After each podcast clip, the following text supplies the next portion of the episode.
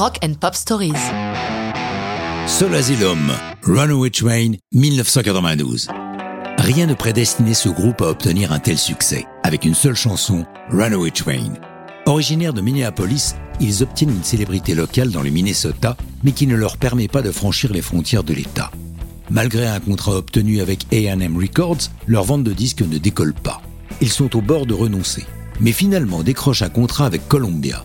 Pour ce nouveau label, ils enregistrent en 92 l'album Grave Dancers Union, qui contient la perle Runaway Train. Elle est l'œuvre du chanteur Dave Pirner, qui a cette chanson en tête depuis longtemps, car Runaway Train va mettre plusieurs années à trouver sa forme définitive.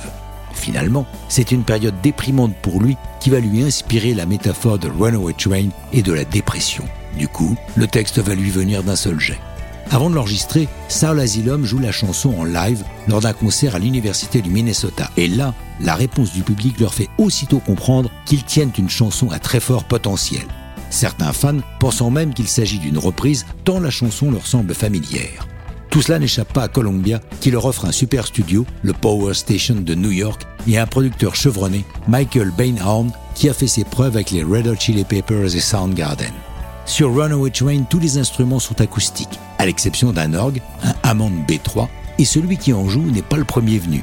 C'est Booker T. Jones, l'homme derrière certains des grands hits soul du label Stax. C'est Bainhorn qui convainc Jones de participer à l'enregistrement.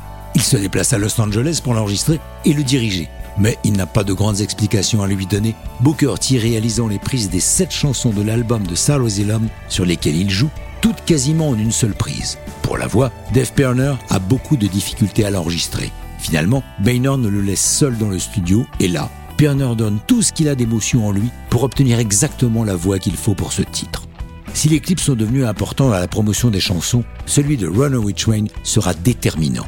C'est le réalisateur Tony Kay qui a l'idée d'utiliser des images de vrais enfants fugueurs, puisque le mot Runaway désigne une fugue. Le groupe adhère à cette idée, même si les fugues des enfants ne sont pas directement le sujet de la chanson. L'effet sera énorme, permettant réellement de retrouver plusieurs disparus. Runaway Train vaut à Saul Asylum l'honneur de chanter l'intronisation du nouveau président américain, Bill Clinton, le 20 janvier 1993. Mais ça, c'est une autre histoire de rock'n'roll.